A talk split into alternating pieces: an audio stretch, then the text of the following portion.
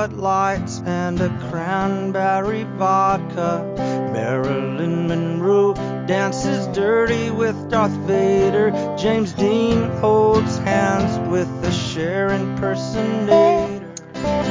Hola, eh, buenas tardes. Aquí un programa especial tras las bases. No sé, Javi, si esto ya es la próxima temporada, es la primera, la segunda, no sé en cuándo lo podemos meter, si en off son de la, de la temporada que acaba de concluir o ya podemos dar un poco pie a, a lo que está por venir. Buenas tardes, Javier Urberuaga, ¿qué tal? Muy buenas, todo bien. Yo creo que esto ya lo podemos meter o podemos denominar como, como segunda temporada, aunque la anterior, que fue la primera, empezamos eh, para el sprint training, esta empezaremos antes, evidentemente, dentro de una off-season que promete ser larguita, yo creo. Hay dos personas a las que quiero felicitar ahora en directo. La primera es a ti mismo por ese inesperado y, y exitoso exitoso octubre que habéis tenido en, en por Georgia. Eh, quería felicitarte en, en, persona. Bueno, no habíamos grabado desde entonces, estaba un poco liado estas semanas. Y nada, programones con Fernando Díaz, la verdad es que esos notaba pletóricos y, y mi más sincera felicitación por, por esas World Series. Muchas gracias, ha sido, ha sido guay que por fin nos tocara, que ya, ya iba siendo hora.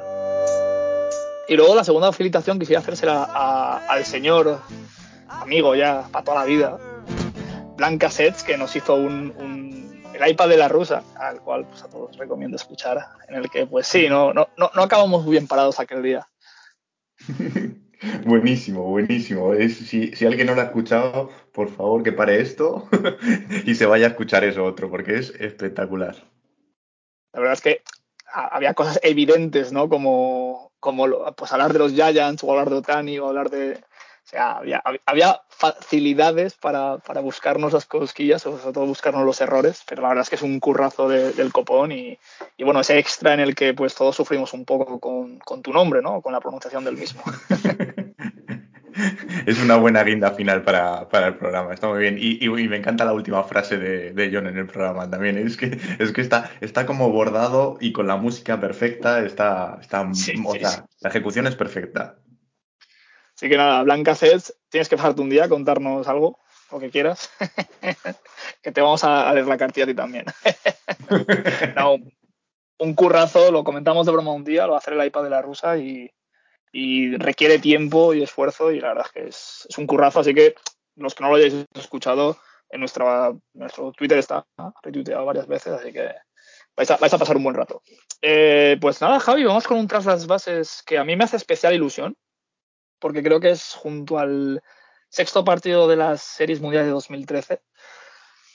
Pasaba algo maravilloso en Fenway Park. Eh, creo que es el partido que más he visto en mi vida. Y es, hablamos del partido número 7 de las series mundiales del año 2001.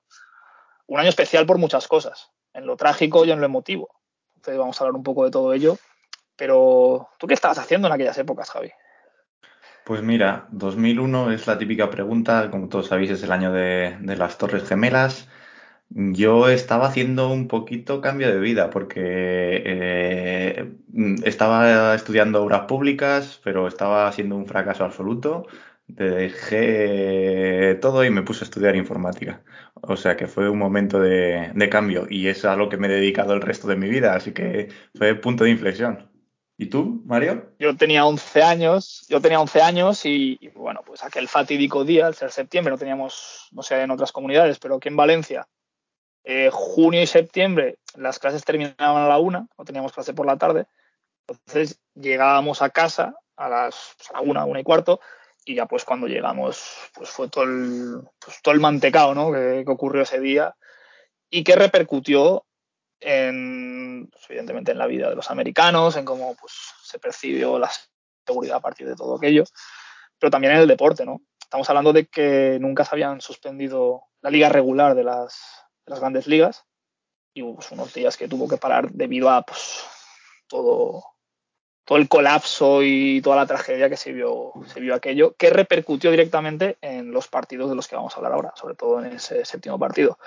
Me acabo de acordar, y... Mario, que me acabo de acordar, porque he, he, respondido sobre el año en particular, pero la fecha del, del, del 11 de septiembre recuerdo que tiene también para mí que ver con el deporte, porque lo que había quedado era para, eh, y no me imaginéis haciendo deporte, que no, que no era el caso, jugar a la consola eh, con, con, un amigo en, en, mi casa y creo que, si no me equivoco, por aquellas épocas tocaría Pro Evolution, no sé si Play 1 o Play 2.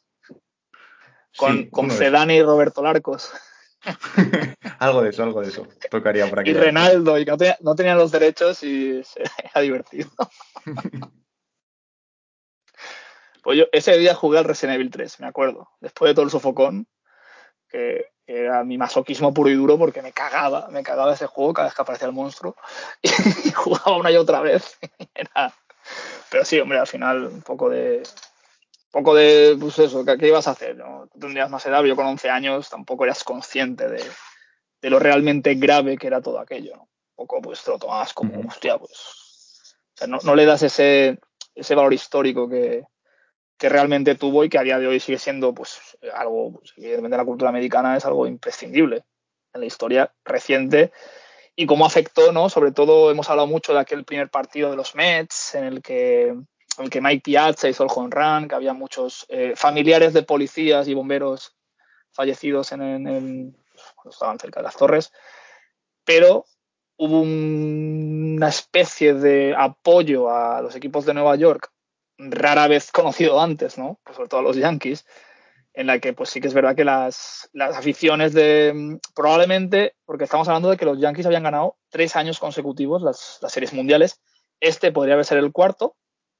evidentemente pues eso genera una inquina, ¿no? Por ser el equipo que es, el imperio del mal, pero que ese año pues sí que había un poquito más de empatía con ellos. Sin embargo, aquel año hubo un récord del que muchos se acordarán todavía, que es pues el año 2001 los Seattle Mariners consiguen 116 victorias, pero no les sirvió de nada porque luego en playoff pues en el divisional les mandaron a casa a los Yankees por la vía rápida, 4-1. Y, y, bueno, nos plantamos con un equipazo, ¿no? Es, no, no, hace falta explicar quiénes son Jorge Posada, Alfonso Soriano, Derek Peter, Scott Brosius, eh, David Justice, que era un equipo espectacular.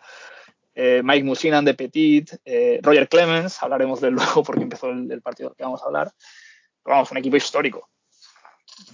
Sí, los Yankees eran, pues eso, los que generaban, como dices tú, esa sensación es de, de, de, de, pesados ya, por lo menos para mí, que, que, lo sufrí mucho con, en los finales de los 90 con los Braves. Y, y tenían, tenía un equipo pues muy potente ofensivamente y además los tres que has nombrado de abridores hay que sumarle pues a otro protagonista de estas series mundiales que, que era el panameño eh, Mariano Rivera, que era hipertemible. o sea, mmm, si llegaba él al montículo para, para, para actuar, tú ya sabías que... que la, la, gente que, se iba del estadio ya. se iban. no hacía falta quedarse a ver sufrir a tu equipo. Eh, hay que decir que aquel año los Yankees ganan 95 partidos, muy sobrados, ¿no? Sobre todo este año que hemos tenido una, una americana este tan, tan apurada. Eh, le sacaron 13 partidos a los Red Sox. Y por su parte, los Arizona Diamondbacks, que luego hay que hablar un poquito de, de, ellos más en profundidad, eh, le sacaron dos partidos a los Giants, ¿no? A los Giants de, que en aquel año un, tal Barry Bonds pues le dio por batir récords de, de home runs con 73 home runs aquel año. Y, y, pues fue una división bastante más disputada que llegaron de una forma bastante más holgada y sin estrés que, que los Yankees. Sí, eh, bueno que comentes eso, que es otra de las cosas que hace especial a, al año 2001, aparte de las Torres Gemelas, que es, que es eso, la mala bestia de, de, Barry Bonds. Y, y, bueno, los Diamondbacks eh, eran otro tipo de equipo, eran un equipo donde casi todos los componentes eran ya veteranos en estos pero sin embargo no te creas que tenían tanta experiencia de, de llegar a las World Series. O sea, gente como, como Grace o como Randy Johnson no habían pisado, a pesar de los éxitos en su carrera, no habían pisado las World Series. Creo que Sealing sí, pero bueno, para perderlas. o sea que mmm, eran una, un equipo de talluditos que eh, llegaban con la idea de esta es la nuestra, ahora o nunca. Hay que decir, que, bueno, Sí, sí, sí. Hay que decir que en el 98, o sea, tres años antes, aparecen dos equipos nuevos en las ligas mayores, en las mayores ligas, Correcto. que son los, los Devil Rays, que se llaman Los por entonces Rays. Tampa Bay Devil Rays, y este equipo, ¿no? Los Arizona Diamondbacks, que, que bueno, viendo un vídeo sobre Secret Base de este último partido, que recomiendo mucho, que es, lo explica todo perfectamente, digamos que la, el estado de Arizona había tenido mala suerte con sus equipos mayores, porque no tenían ningún título en ninguna de las cuatro grandes ligas, a pesar, porque ya habían, habían aparecido los Coyotes en, en hockey, habían aparecido los, Cardinals, habían, y no tenían ningún, los Suns, habían jugado aquellas finales contra, Michael Jordan y también los 80, pero nunca, nunca tenían ningún título. Y es, sin duda, pues una historia curiosa, porque es un equipo que hablábamos que tiene tres años de existencia y ya se plantan las series mundiales. Pues sí, eh, Arizona además, dentro de... Que se lo digan a los Cavs que llevaban ya 95 años. Exactamente. Eh, bueno, se plantaban en las World Series y, y, yo creo que era complicado pensar por varios motivos que tuviesen opciones a pesar del gran equipo. Pues por eso, por su juventud como, como franquicia, aunque los Marlins creo que la ganaron en el quinto año después de su creación, eh, o sea, había antecedentes. Pero bueno, lo espectaculares que No, tenían que después, Yankees. ganaron en que- 2003. sí, eh, Los Marlins pues- aparecieron después, que, que le ganaron a los Yankees, por cierto, también. Ah, es verdad, es verdad, es verdad.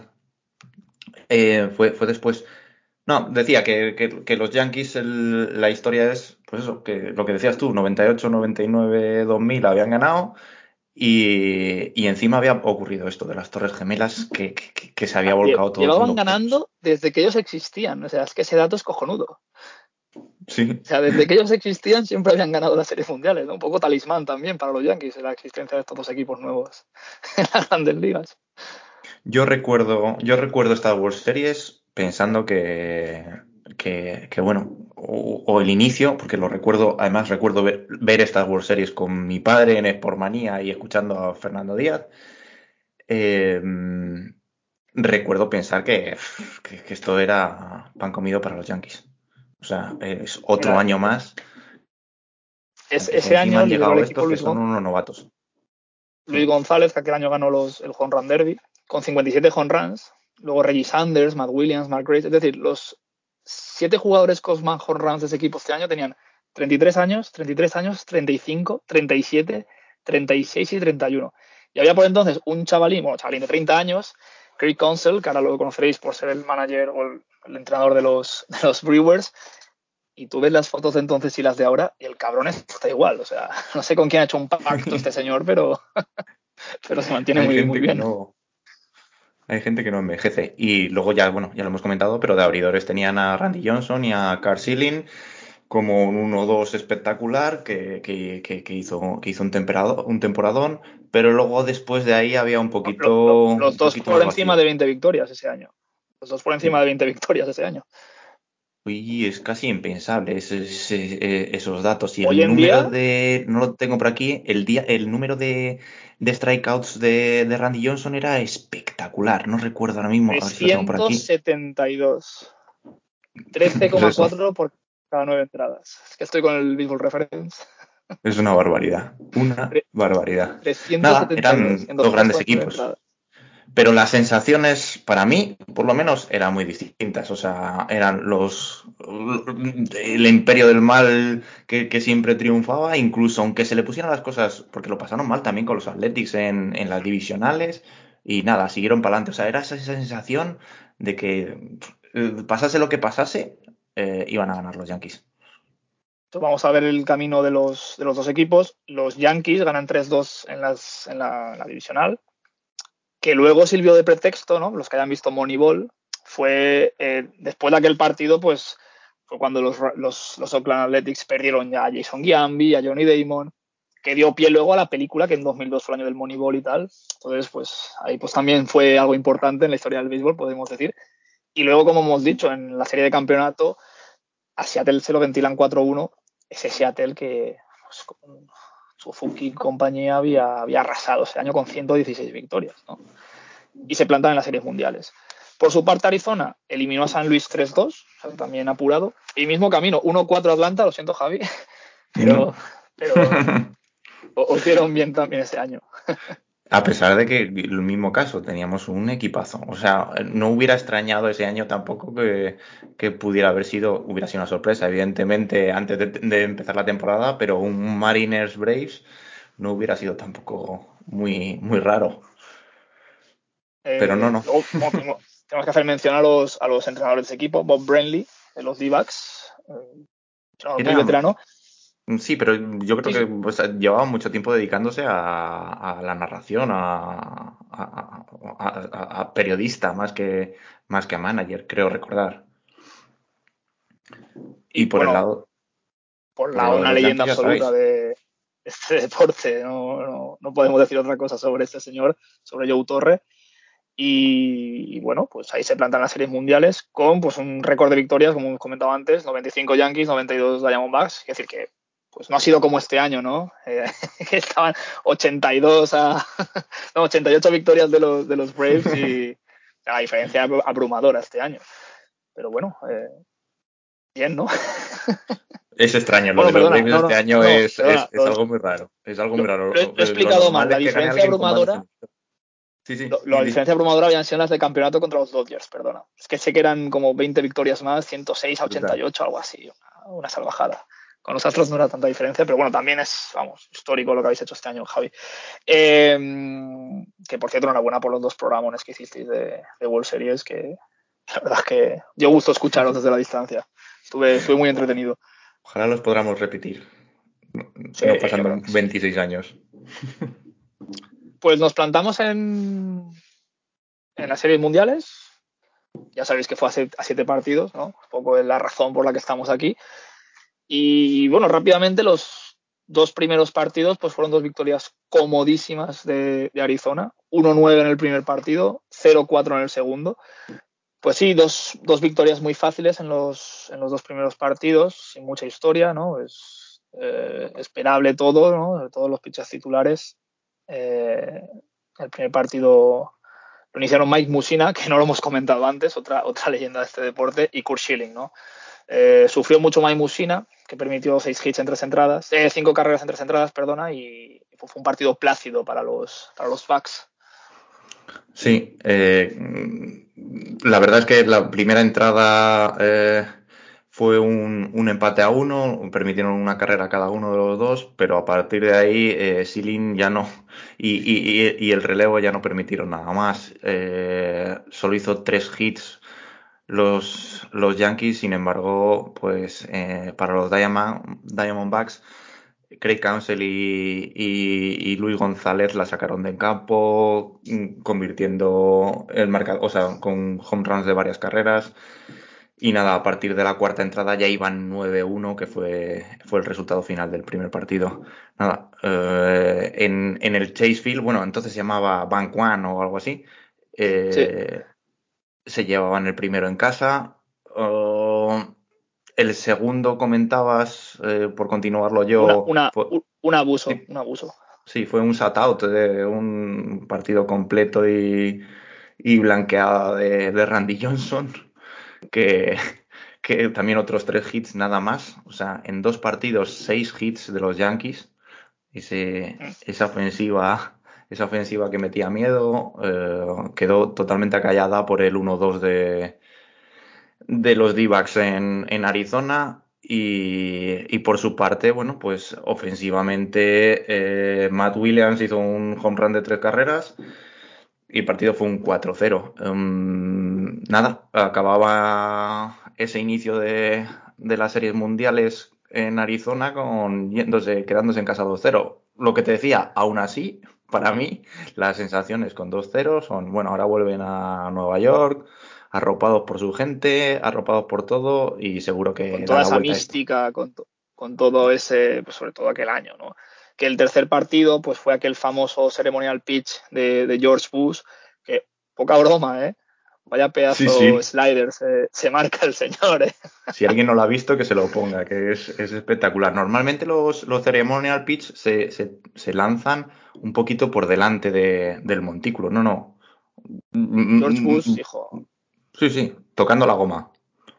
De hecho, eh, hay un documental de ESPN sobre ese día, porque decía que habían amenazas de muerte y francotiradores y tal y que cual. Entonces George Bush, con una camiseta de la, o sea, con una chaqueta de la policía de Nueva York, eh, con un chaleco antibalas debajo, eh, que le recomendaron que no, eh, toda la épica, yo, evidentemente pues no tengo muchas cosas en común con, ideológicamente ni de afecto con el señor Bush, pero reconozco que ese documental, de la forma en la que lo vendió la ESPN y todo eso, es bastante emocionante, ¿no? Él diciéndole, no, pero si no es necesario que haga el ceremonial pitch, tal. Él dijo, no, yo quiero hacerlo, quiero tal. Y es un documental que estaba hasta hace poco gratis en la web y yo lo recomiendo mucho. Y, y, la verdad es que, pues eso, las gorras de los entrenadores de los Yankees con, con la con el Police Department y el Fire Department también, la FD, sí. la PD, que se ponían para pues, un poco homenajear ¿no? a esos héroes de, del 11S. Y, y, bueno, por lo general los tres siguientes partidos se pueden resumir en victorias pues tremendamente ajustadas, ¿no? Todas ellas por una carrera en la que el closer de los, de los D-backs, eh, Byu Yoon Kim, coreano, jovencísimo, 22 años, que había hecho una muy buena temporada ese año, por debajo de 3 de era, pues para esa edad es, es, son números muy buenos. Pues digamos que tanto el tercero como el cuarto partido, pues él fue quien, pues quien colapsó y, y fueron dos victorias de los Yankees.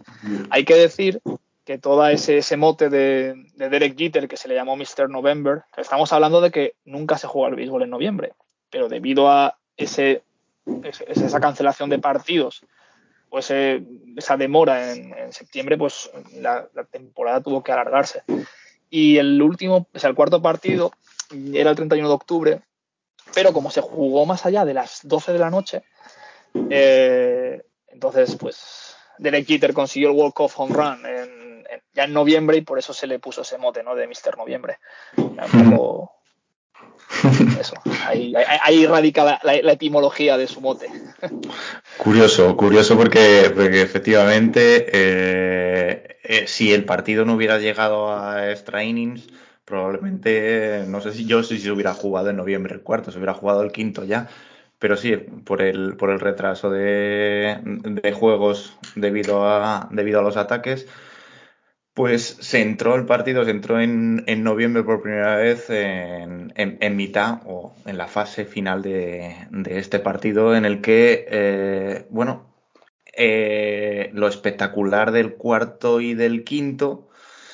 Tercero fue, fue tranquilo, fue un partido de, de, pocos, de pocas anotaciones, ganó 2-1 Nueva York, pero lo espectacular del cuarto y el quinto es que los dos se fueron a extra innings y los dos, Hugh, eh, Kim lo tenía con eh, dos outs Para ganar. en el noveno, Sí, en la sí, parte sí, baja de la novena, con dos outs. Y aún así, en Ajá. los dos partidos consiguieron hacer un run. En el, en el cuarto fue Jeter, en el quinto creo que fue Scott Brosius, ¿puede ser? No me llega No, creo que fue. Soriano que tiró un pepinazo y, y no sé si luego Ah, Scott. Rosso sí que fue el que. Fue, fue- o sea, no fue Soriano, no fue no fue home run walk-off, pero Soriano, que bueno, hizo un- era rookie ese año, hizo un temporadón.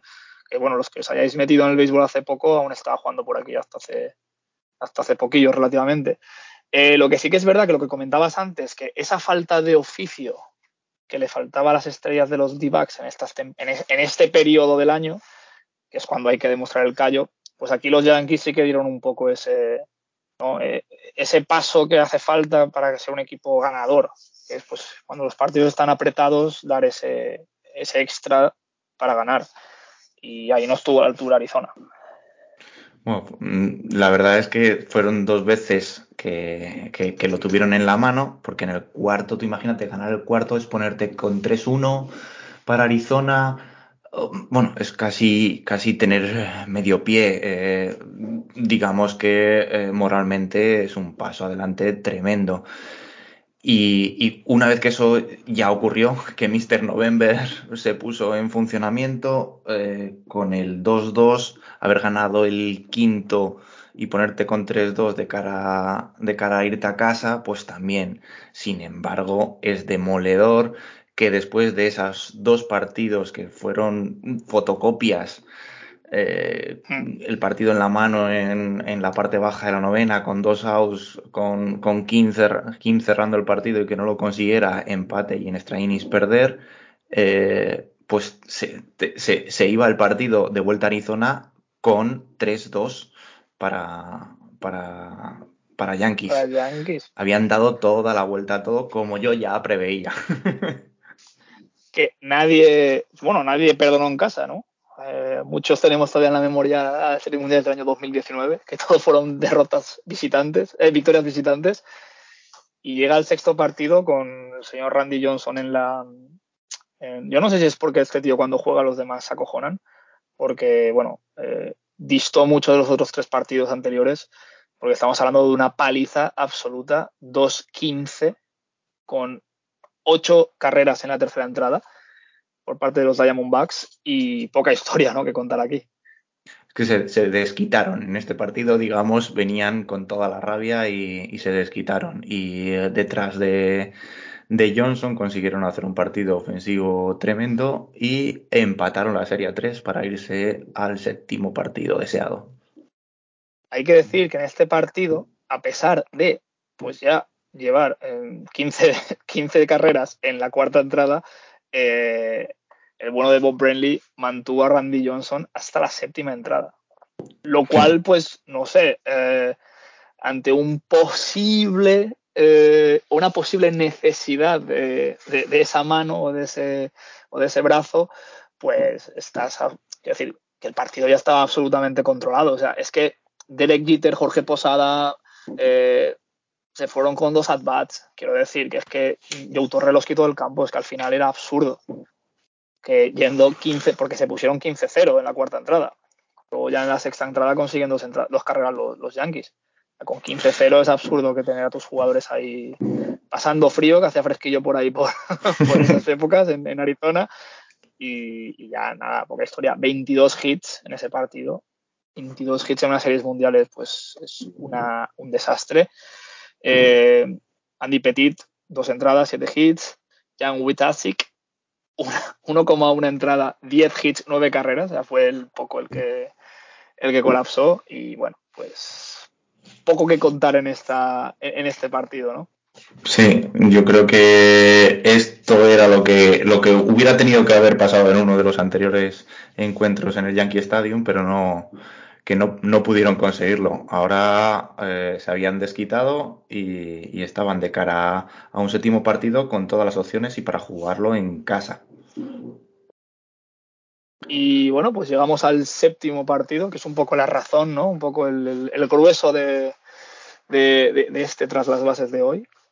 Y, y es curioso, ¿no? Porque ¿quién te iba a decir o quién le iba a decir a, a los, a los telespectadores entendidos de este deporte que, que, estuvieran viendo ese partido, que esas dos personas que iban a empezar el partido, por cada uno por cada equipo, no iban a ser Hall of Fames, eh, pues ya de facto, ¿no?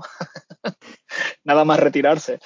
Eh, cada uno por sus razones, evidentemente. Ya las hemos hablado y archicomentado en este, en este programa y en muchos anteriores, pero no, ahí estamos con, con Roger Clemens y con, y con Kurt Schilling, que a día de hoy pues siguen siendo ¿no?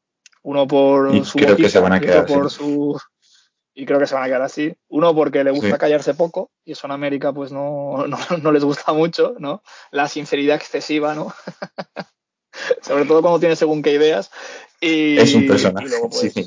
lo mires como lo mires es un personaje pues, tío. nada eh, pero a mí lo de Cursiling lo hablamos ya a mí me, me, me sabe mal eh a mí me sabe mal porque al final yo qué sé tendrá sus ideas y tal, pero joder, tío. Es hecho tanto por este deporte. Bueno, pues será porque te dio tanto en aquel 2004. Yo a mí, a mí la verdad que me cae como un tiro, pero bueno. El, el, habrá que hablar de ese partido también, del, del calcetín sangrante. Bueno, ya hicisteis alguna cosilla con, con Pepe. Sí, con Pepe, Pepe La Torre, Torre sí, sí, sí. Sí, sí, sí. A ver, cuando lo vemos al, al La Torre, a ver si se pasa por aquí sí, algún día. De menos. Eh, bueno, hay que decir que es el partido de series mundiales más, eh, tardío de la historia del béisbol, porque empezó un 4 de noviembre. Hemos comentado antes que en noviembre no se juega al béisbol, salvo en pues, situaciones excepcionales como la de este año. Y por otra parte, es el partido decisivo en las que un pitcher tiene más edad, ¿no? Estamos hablando de que Roger Clemens ya tenía 39 años. Y tengo aquí unos datos de cómo empezaban ese partido los, los dos pitchers. Estamos hablando, viendo esto, séptimo partido, Schilling, cinco partidos, tres partidos completados en playoff. 47 strikeouts, 6 bolas, 0.88 de era. Yo recuerdo mucho el año de, de Von Garner, ¿no? En 2014, ese dominio absoluto. Y, pero yo recuerdo pocos playoffs tan dominantes como el de Kurt Schilling en la historia del béisbol. Sí. Yo creo que, bueno, lo que, lo que pasó después, eh, ahora lo comentamos, pero, pero ambos dos jugadores eh, estuvieron, estuvieron espectaculares en, en, todo en toda la postemporada. No recuerdo yo, y tampoco lo he mirado, si, si Clemens, que no empezara el primer partido de, de, de, las World Series, era algo estratégico o cuál fue el motivo, o si era precisamente hecho, esto, guardarlo para el séptimo. De hecho, a este partido llegan con 41 entradas lanzadas, Kurt Schilling, y solo 20 en playoff de ese año, Roger uh -huh. Clemens. Es decir, Roger Clemens no jugó a lo mejor todo lo que, a lo mejor por necesidad, ¿no? Supongo que también contra Seattle, ¿no? Esa comodidad que les dio llevar tantos partidos de ventaja provocó que no tuviera que esforzarse tanto, ¿no? Un poco hablábamos antes de la temeridad tal vez de Bob Brenly que, bueno, luego tal, pero, pero sí. agu aguantar a Randy Johnson cuando ya vas 15-0 en el marcador, pues no sé, es un poco el punto de vista lógico, un poco absurdo, pero bueno. Eh, a ver cómo le salió luego. Ahora, ahora, ahora saldrá la. Y fue lo mismo, no sé, si, no, no, sé si me adelanto mucho a lo que quieres contar, pero eh, fue lo mismo en el partido. Eh, Clemens se retiró en un tiempo más o menos normal, pero Carsilin estuvo hasta la octava entrada, donde el marcador iba 1-1 y eh, digamos que, que, que, que, recibió la, la carrera que puso por delante a, a los Yankees y, y me recuerdo de haber visto en, en, las imágenes y tal, porque en el momento no, no, no, no, estaba, no estaba, digamos, en versión original yo viéndolo, pero recuerdo a Brenly saliendo al montículo y diciéndole aquello de Hell of an Effort, uh, you're my hero, you're my hero. Sí, o sea, sí, sí, menudo esfuerzo, eres, eres mi héroe. Brutal, brutal. Bueno, brutal. El, el partido tuvo poca historia en cuanto a jugadas y hubo muchos hits, ¿no? Eh, Roger Clemens permitió 7 en 6,1 entradas y Kurt Schilling sí que llegó hasta la octava, ¿no? Con 7 entradas y un tercio.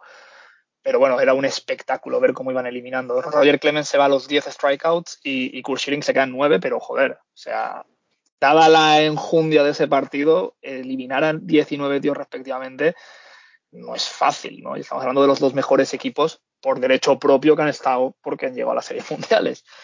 Y, sí. y, la verdad es que estuvo muy bien todo el equipo. Conectaban muchas pelotas, tanto Yankees como, como Diamondbacks, pero en defensa estuvieron espectaculares. Tanto el outfield como el infield. Y, y, llegamos eso, ¿no? A, es verdad que Roger Clemens ya permite una carrera en la sexta. Y, y Joe Torre, pues ya decide los dos últimos outs de esa entrada acabarlos con Mike Stanton, ¿no? Que era un, un relevista fiable, puede ser. Yo lo que recuerdo. Parte, Brenly, Sí, perdón, perdón. No, yo lo que recuerdo visualmente es, es eh, a Randy Johnson cuando, cuando retira en la octava a Sealing y decide traer a Randy Johnson con solo un día, o sea, es el abridor del, No, del no, día no. anterior. Perdona, perdona. Trae, Sí, con solo un out, trae a Miguel Batista, que elimina fácilmente, que era el titular del partido quinto, que hizo unos playoffs también espectaculares, pero sí. a pesar de haber eliminado fácilmente al jugador, eh, lo retira. Miguel Batista está solo un out. Y entonces, Sí, sí, sí, sí. cuando le queda un out en la octava, ok. viene Randy Johnson, ¿no? Que Es que yo lo que los recuerdo es esa imagen, no esos uniformes, esos uniformes feísimos, por cierto, de, de los divas que parece que tienen hombreras, porque tiene como un segundo corte ahí en la manga, andando y, y, y mascando chicle. Esa imagen la tengo grabada, andando hacia el montículo de, No. de- de- del pulp y, y Y, y mascando el, chicle. y, el, y, el ro- y el rótulo de eh, 104 pitches ayer. O sea, no, no estamos hablando de hace tres días, ¿no? Que ahora cuando un pitcher descansa tres días, se rasga las vestiduras. Dicen, cuidado, que solo ha descansado tres días y eh, ni 24 horas. O sea, increíble.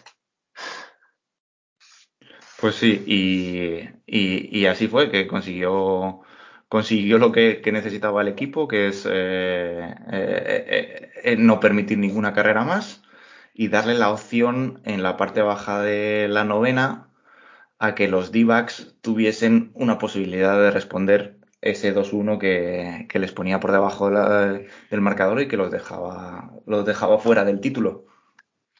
Pero vamos a la octava, porque en la octava, eh, Joe Torre, ¿no? Como dice en el vídeo de Secret Base, eh, así como Bob Brenly opta por algo arriesgado, ¿no? Porque dice, bueno, tenemos a King, que bueno, raro sería que hiciera otro blown safe, opta por lo arriesgado, que es lanzar con un brazo cansado de un señor de 37, vale que no es cualquier señor, pero al final es un tipo de 37 años que lanza 104 pitches el día anterior.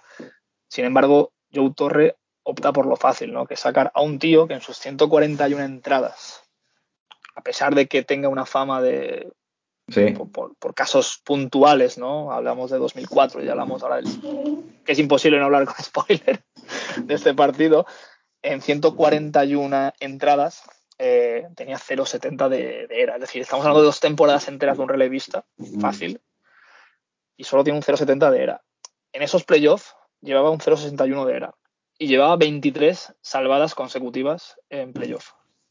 23. Estamos hablando de números, eh, por, eso es el único eh, Hall of Famer unánime de la historia de este deporte.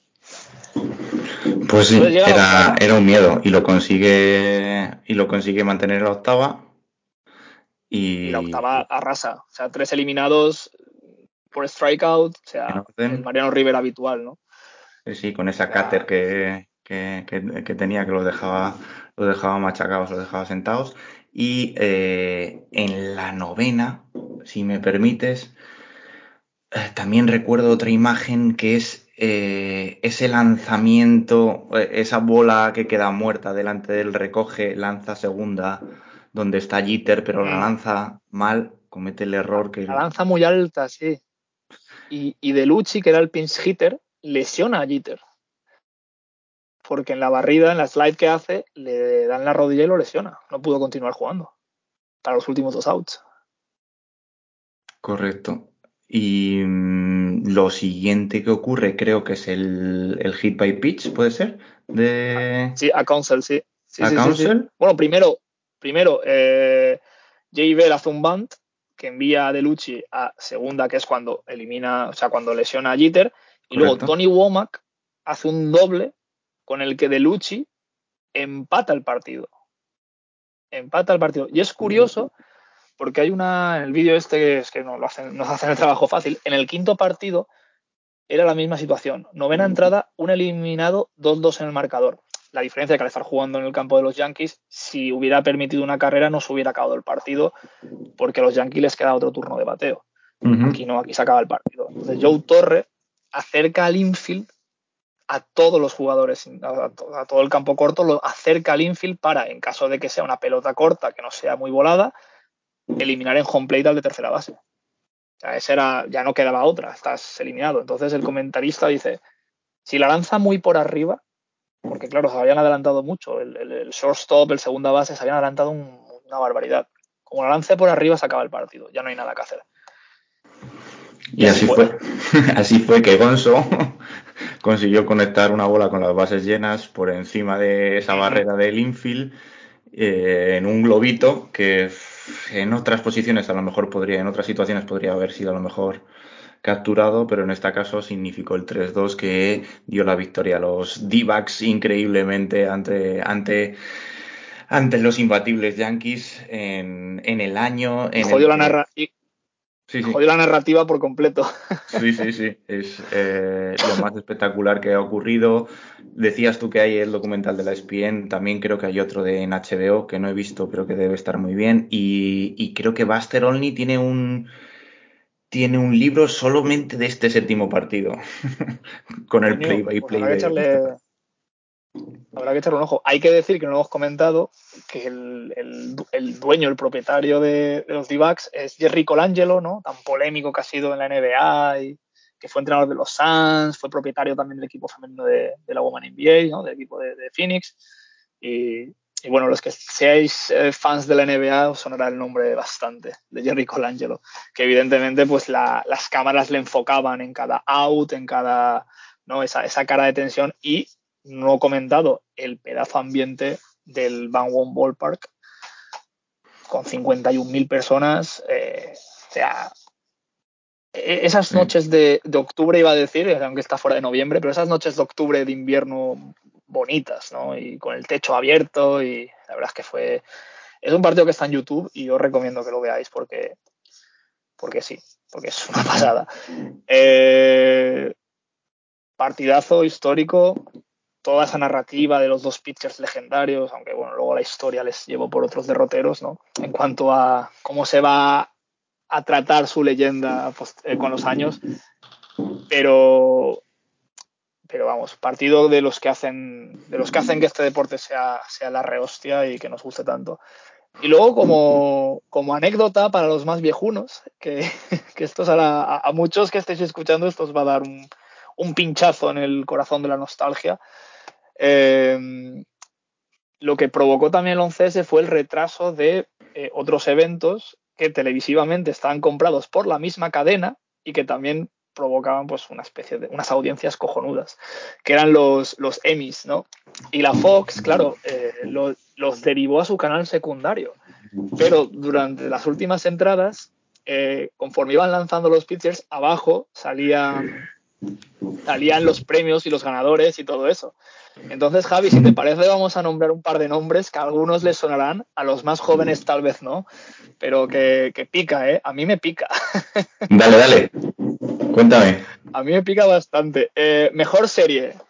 Ya he comentado aquí en este programa. El ala oeste de la Casa Blanca. Ya ha salido en este programa, sí. Mejor actor principal. James Gandolfini. Soprano, sí. Mejor actriz. Mejor, por Los Soprano, evidentemente. Mejor, mejor actriz principal, Eddie Falco por Los Soprano.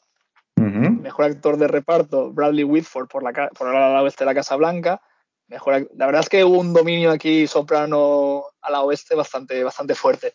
Alison Gini, mejor actriz por el ala oeste de la Casa Blanca. Eh, mejor actor invitado, eh, The Practice, que no lo conozco, Michael Emerson, por The Practice. Esa serie no la he visto nunca. Yo tampoco. Pero esta serie a mí ya me ha tocado un poco la fibra porque esta la hacía la 1 de madrugada en la primera televisión española, que era Urgencias, tío. Joder. y la mejor actriz invitada es Sally Field por, por ER, que se llamaba, ER, que es urgencias. Luego, mejor dirección, el ala oeste y mejor guion Los Soprano. Luego en comedia, Sexo en Nueva York, la mejor serie. Ya estaba por ahí, muere. Ya estaba por ahí, ya, estaba dando la, la, tabarra. Eric McCormack por Willy Grace, que nunca la he visto esa. No, no visto. Sí, una comedia. Por algún sí. oyente sí que le suena mal. Mejor actriz principal, Patricia Heaton.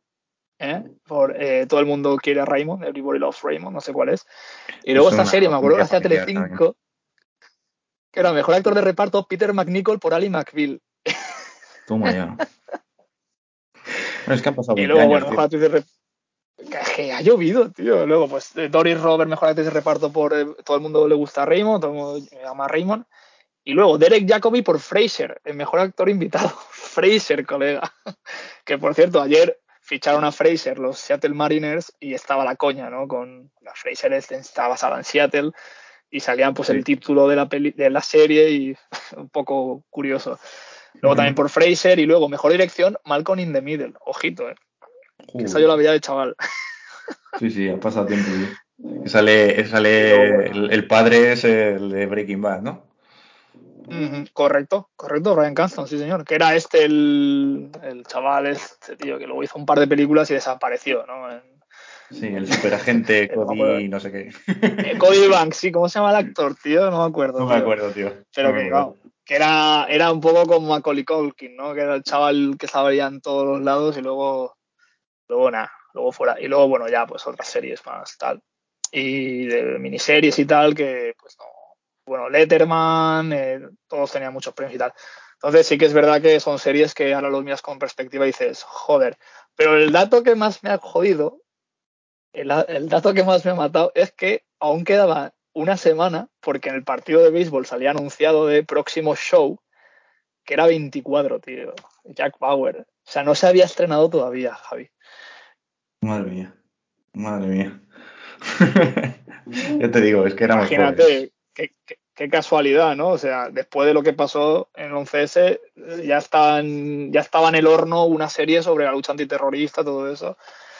Y la verdad es que, bueno, fue la nota curiosa de, aquellos, de, aquellas, de aquel séptimo partido, ¿no? Que se solapó con los semi y, bueno, pues la Fox perdió, perdió bastantes seguidores porque, claro, eh, había que ver las dos cosas. En cuanto te sales del calendario... Una, una tele. Exactamente, sí, señor. Ahora, ahora más o menos todos tenemos un móvil o una tablet para ver dos cosas a la vez. Pero antes eran televisiones de culo gordo con un canal solo, o sea, no podías hacer otra cosa. En fin, supongo que entre entradas irían, irían cambiando de, canal y tal. Pero 20 años, Javi, 20 años ha cumplido este, este mes, de hecho. Y sí. un partido histórico y. Está considerado como una de las mejores World Series, ya no por el séptimo partido, sino por todos los cambios de guion que hubo durante el partido, los partidos eh, de marcadores ajustados y, ya, ya, te digo, con esos, con esos cambios y giros de volante que, tuvo y ese desenlace final en la, en la última entrada, considerado, pues eso, por Sport Illustrated como, uno de los mejores World Series que ha habido en la historia de la MLB y la mejor de, de la década. Ahora, en perspectiva de 20 años, pues el camino que siguieron los equipos protagonistas de este programa Podríamos decir que es similar, pero sin embargo, no. Me refiero, los T-Bucks ya nunca han vuelto a luchar por nada, aunque han tenido grandes equipos. Han ganado cinco veces la división de su división en todos estos años, pero nunca han vuelto a luchar por, nada importante. Y los Yankees sí que es verdad que tienen las World Series del año 2009, pero claro, siendo los Yankees en 20 años solo ganaron unas World Series más, es un poco un fracaso, ¿no? Bueno, pues bueno, aquí, aquí lo dejamos, espero que os haya gustado. Se ha hecho larguillo, pero creo que ha estado bastante interesante, Javi. Y, nada, gracias por prestarte un domingo a, grabar. Genial, eh, ha, estado chulo, ha estado chulo y, tenemos que seguir haciendo más. Yo creo que, y te propongo ya mientras estamos grabando, no lo hemos comentado antes, pero te propongo, por ejemplo, hablar de, de Steve Marman para la próxima. Sí, además es una cosa muy curiosa. muy curiosa, pero sí, sí, sí. Además, en el tiempo fueron dos años después, así que pues creo que podemos ir cronológicamente acercándonos a, a 2021 con hechos históricos de la Major League Baseball. Eh, Javi, muchas gracias y un abrazo y hasta pronto, tío. Un abrazo.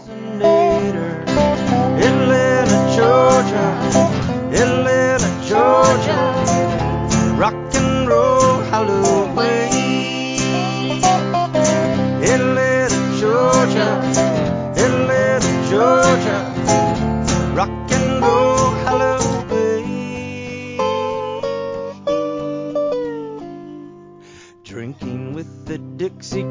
from Nashville, Tennessee. The fat one is flirting with me. It's scissor hands It's angry while brass